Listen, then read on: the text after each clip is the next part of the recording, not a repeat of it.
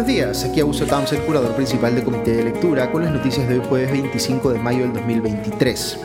Para hoy se había programado la discusión en el Congreso de la denuncia constitucional que se ha presentado contra la ex fiscal de la Nación, Zoraida Ábalos, a quien se le imputa eh, omisión de funciones por haber decidido eh, suspender en su momento la investigación que ella misma abrió contra el, eh, el entonces presidente Pedro Castillo por lo cual se pide para ella una sanción de inhabilitación de cinco años. Esto se iba a ver hoy, como les digo, pero el congresista de Fuerza Popular, eh, Ernesto Bustamante, quien tiene a su cargo presentar esta denuncia eh, constitucional, solicitó licencia por razones de salud y eso obligó a reprogramar eh, esta sesión. Pero hay mucho que está pasando políticamente alrededor de esta denuncia y eh, las implicaciones que puede tener la decisión que tome el Congreso en este tema eh, pueden ser muy grandes e ir mucho más allá de afectar solamente a Zoraida Ábalos y por eso conviene eh, explicar un poquito qué es lo que está aquí detrás. Lo que está en juego es nada menos que la separación de poderes y la autonomía de los organismos constitucionalmente autónomos, es decir, la democracia misma. Eh, ayer les comentaba eh, que la figura de Zoraida Ábalos puede generar opiniones diferentes, algunos la verán a ella con eh, una visión más positiva y otras con una visión más negativa, pero necesitamos olvidarnos por un instante de que se trata de ella en particular y analizar esto como si estuviera ocurriéndole a cualquier fiscal supremo. ¿Qué es exactamente lo que le está ocurriendo? Pues que el Congreso quiere deshacerse de un fiscal supremo porque no está de acuerdo con las decisiones que éste tomó en ejercicio de su autonomía funcional.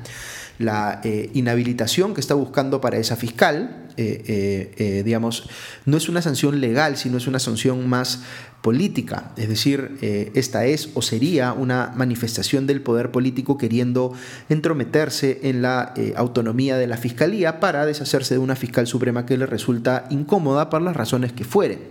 Como les digo, podríamos tener opiniones positivas o negativas sobre el trabajo de Zoraida Ábalos en particular. Yo ya les he comentado en podcasts anteriores que yo estoy más en la línea del criterio que tomó eh, la Fiscalía con Patricia Benavides, en el sentido de que sí se puede, digamos, investigar a un presidente en funciones y discrepo con el criterio más bien que tomó Zoraida Ábalos. Pero independientemente de eso, ¿no es cierto? Eh, hay que ver más allá de ese caso y entender, como les digo, las implicaciones de que el Congreso haga lo que está queriendo hacer con una fiscal eh, suprema, no importa quién sea. Eh, esto es muy peligroso. Imaginen, por ejemplo, que el Congreso tuviera una conformación distinta a la actual, digamos con una mayoría de eh, congresistas cercanos a Pedro Castillo, y que lo que estuviera haciendo es tratar de inhabilitar más bien a Patricia Benavides por, entre comillas, abuso de autoridad por haber decidido investigar al presidente, es decir, el caso inverso al que estamos discutiendo ahora.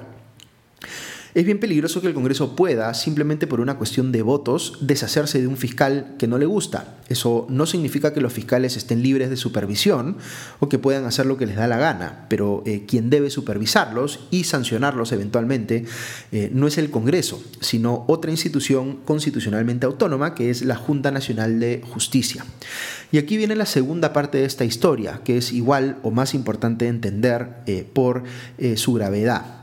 La Junta Nacional de Justicia emitió anteayer, les comenté, eh, un eh, comunicado diciendo que el Congreso debe, entre comillas, reflexionar antes de inhabilitar a Zoraida Ábalos, haciendo ver pues que los fiscales tienen autonomía técnica y que no le corresponde al poder político sancionarlos por sus decisiones. Lo que dijo la Junta en ese comunicado, eh, por lo que les acabo de explicar, es perfectamente válido. De hecho, eh, si salió la Junta Nacional de Justicia a defender la eh, autonomía de la Fiscalía es porque, insólitamente, la propia Fiscalía todavía no ha salido a hacerlo.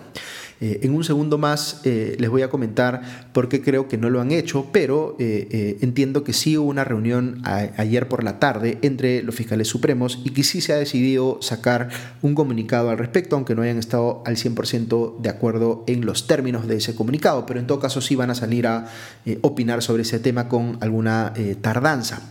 Pero para seguir con la explicación, en el Congreso cayó pues muy mal ese comunicado de la Junta Nacional de Justicia y la reacción inmediata ha sido que la congresista de Avanza País, Patricia Chirinos, ha presentado una denuncia constitucional contra todos los integrantes de la Junta Nacional de Justicia, porque dice que su ley orgánica no les permite eh, exhortar al Congreso a que haga tal o cual cosa, como ello, eh, ella dice que han hecho en su comunicado. Es decir, eh, Chirinos eh, voltea la tortilla y dice que no es que el Congreso esté violentando la autonomía funcional de la Fiscalía, sino que es la Junta Nacional de Justicia la que está violentando la autonomía funcional del Congreso, al decirle que no puede violentar la autonomía funcional de la Fiscalía. Eh, me disculpan si esto suena un poco a trabalenguas, pero eh, reitero, es importante entender qué significa exactamente. como les digo, nos estamos jugando aquí el principio de separación de poderes sin el cual no existe democracia. Eh, Patricia Chirinos califica lo hecho por la Junta Nacional de Justicia como una, abro comillas, grosera y desesperada intromisión de la Junta en las decisiones del Congreso para salvar a su fiscal favorita, cierro comillas. Eh, esa es la forma como se eh, expresa, digamos, una congresista que siente que puede decir lo que quiere sin guardar pues un mínimo decoro o respeto institucional, porque nadie puede hacerla, digamos, responsable de sus opiniones, pero naturalmente la Fiscalía o la Junta Nacional de Justicia no pueden responderle en los mismos términos, porque no son instituciones políticas. Pero la cuestión aquí es que Chirinos le está imputando a todos los miembros de la Junta Nacional eh, de Justicia la comisión del delito de patrocinio ilegal y aprovechamiento indebido del cargo. En sencillo está diciendo que están actuando como si fueran abogados personales de Zoraida Ábalos. Eh, y está solicitando para los siete nada menos que destitución e inhabilitación de la función pública por 10 años. Es decir, está buscando bajarse de un plumazo a la Junta en su conformación actual presumiblemente para generar la oportunidad de reemplazar a sus integrantes por otros con los que ella o eh, digamos las bancadas del Congreso cercanas a su opinión se sentirían pues más cómodas. Eh, el congresista de Renovación Popular Jorge Montoya ya había planteado lo mismo, vale decir, bajarse de un plumazo a todos los integrantes de la Junta a través de una denuncia constitucional en el Congreso. Aquí es bien importante, como les digo, eh, tratar de eh, entender qué eh, es lo que está detrás de todo lo que se está moviendo en el Congreso. Lo que podría terminar ocurriendo es una violación de la separación de poderes por partida doble. El infractor en ambos casos sería el Congreso y el afectado en el primero la Fiscalía y en el segundo la Junta Nacional de Justicia. Ambos son casos gravísimos, pero yo me atrevería a decir que el segundo, el de la Junta Nacional de Justicia, es mucho peor. ¿Por qué? Pues porque le abre la puerta a ese mismo Congreso eh, a que pueda elegir de un plumazo a todos los integrantes de la Junta, con el objetivo de eh, o la oportunidad de poner ahí a personas que puedan controlar políticamente o que les deban un favor. Ya ocurrió algo parecido cuando el Congreso tuvo que elegir de golpe a seis de los siete magistrados del Tribunal Constitucional y puso ahí a personas que, curiosamente, luego le dieron la razón cuando el Congreso y el Poder Judicial se pelearon por un conflicto de competencias eh, en torno a la designación del eh, nuevo defensor del pueblo. Ya sabemos que eh, el Congreso ha elegido como nuevo defensor del pueblo una persona que visiblemente no cumple con las características de esa posición, pero que es una persona a la que pueden controlar.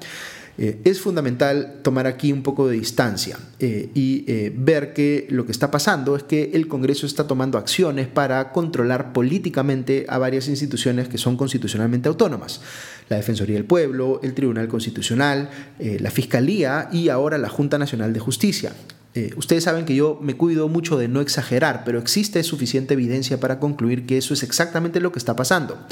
Yo no diría, como dicen algunos, que estamos en una, entre comillas, dictadura del Congreso, pero sí diría que este Congreso, sin ningún reparo, está trayéndose abajo pues, el principio de separación de poderes, que eh, lo está haciendo de manera cada vez más avesada. Querer tirarse abajo los miembros de la Junta Nacional de Justicia ya es absolutamente desfachatado y está por tanto destruyendo eh, comprobablemente los cimientos de nuestra democracia. Eh, necesitamos salir un minuto de nuestras preferencias políticas coyunturales eh, y ver que lo que está haciendo el Congreso es literalmente destruir el sistema democrático. Esto va más allá de si me gusta tal o cual partido político, porque si implosiona el sistema nos quedamos sin nada, probablemente con una autocracia que ya ni siquiera va a respetar nuestros derechos políticos. Nuevamente no estoy tratando de exagerar aquí, sino de decirles con claridad por qué creo que el rumbo en el que nos está insertando el Congreso es extremadamente peligroso eh, y ese riesgo hay que saber eh, medirlo. Eh, ahora, lo que varios de ustedes deben estar preguntándose es cómo pasa esto si el Congreso es una mezcla de partidos que son ideológicamente muy distintos y que uno pensaría que son más bien antagónicos, que se están peleándose entre sí. Pues la verdad es que no son tan distintos. hay factores transversales. Uno de ellos es que, aunque en distinta medida, adolecen todos de fuertes convicciones democráticas. No les nace, digamos, la defensa de la democracia. En segundo lugar, pueden parecer eh, unos eh, partidos de derecha y otros partidos de izquierda, pero en cuanto a libertades políticas, la mayoría tiene visiones autoritarias y en cuanto a visiones, perdón, en cuanto a libertades personales, tienen visiones eh, conservadoras, por más que en temas económicos sean muy distintos, en estos temas sí tienen mucho alineamiento. Eh, y tercero, y quizá lo que más los hermana, eh, es que todos están actuando en función de sus intereses individuales, no de los intereses de los electores, sino más bien buscando repartirse cuotas de poder y lograr controlar tantas instituciones como puedan. Debido a que hay varios partidos metidos en esa colada, esto funciona, ya sabemos, como una repartija. Tú te quedas con eso y yo me quedo con esto. Pero el resultado es el mismo, el avasallamiento de las instituciones para someterlas a sus intereses y no a los intereses de los ciudadanos. Eh, eso es lo que está pasando en el Perú eh, y como les digo es fundamental entenderlo. Fíjense además que el Congreso no está tomando acciones para controlar el Poder Ejecutivo, pues podríamos decir que ya tiene una suerte de acuerdo de coexistencia con el gobierno de Dina Boluarte. Lo que está haciendo más bien es capturar eh, a las instituciones relacionadas o intentar capturar a las instituciones relacionadas con el sistema de justicia. Y, eh, digamos, eh, la captura de la Junta Nacional de Justicia en particular es precisamente lo que le da control sobre el Poder Judicial y la Fiscalía. Y aquí respondo a una pregunta que dejé eh, pendiente minutos atrás. ¿Por qué la Fiscalía no sale ella misma a pedir que se respete su autonomía? Pues porque al actual fiscal de la Nación, Patricia Benavides, no parece incomodarle eh, tanto todo esto que les acabo de contar, mientras que no se metan personalmente con ella o pueda salir ella bien librada de sus propios líos, como los cuestionamientos por sus eh, tesis desaparecidas o las investigaciones contra su hermana. Eh, eh, la fiscal de la Nación también parece estar jugando pues más para ella que para los intereses de su institución.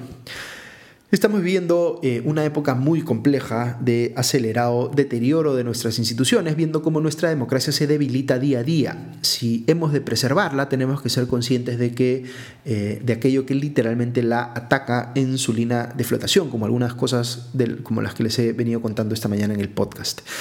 En fin, por otro lado, la presidenta Dina Boluarte ha pedido reprogramar eh, la citación que le hizo la Fiscalía para declarar sobre las muertes ocurridas en las protestas durante su gobierno, eh, para eh, un día después, el primero de junio, porque dice que el 31 de mayo, que es cuando originalmente la habían citado, va a liderar ella un, entre comillas, simulacro nacional multipeligro.